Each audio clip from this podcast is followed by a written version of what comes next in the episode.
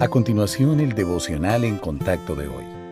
La lectura bíblica de hoy comienza en el versículo 6 de 2 de Corintios, capítulo 5. Así que vivimos confiados siempre y sabiendo que entre tanto que estamos en el cuerpo, estamos ausentes del Señor, porque por fe andamos, no por vista, pero confiamos, y más quisiéramos estar ausentes del cuerpo y presentes al Señor. Por tanto, procuramos también, o ausentes o presentes, serle agradables porque es necesario que todos nosotros comparezcamos ante el tribunal de Cristo, para que cada uno reciba, según lo que haya hecho mientras estaba en el cuerpo, sea bueno o sea malo. La Biblia describe dos clases de juicios, uno para quienes no tienen una relación con Jesucristo y otro para quienes sí la tienen.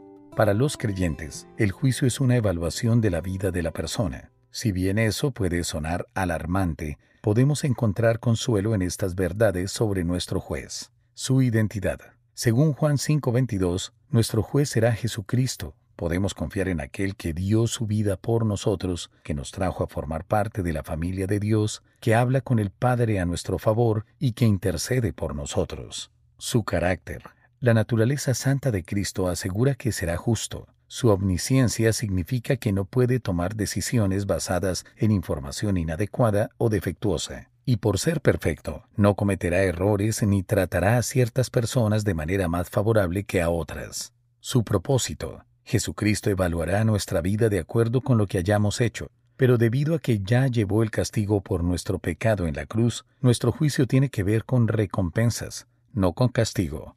Los cristianos pueden aguardar con confianza un cuerpo nuevo que nunca experimentará dolor ni muerte. Además, disfrutaremos de la presencia del Señor Jesús para siempre. No tenemos que temer al juicio, porque podemos confiar en nuestro juez y sus designios.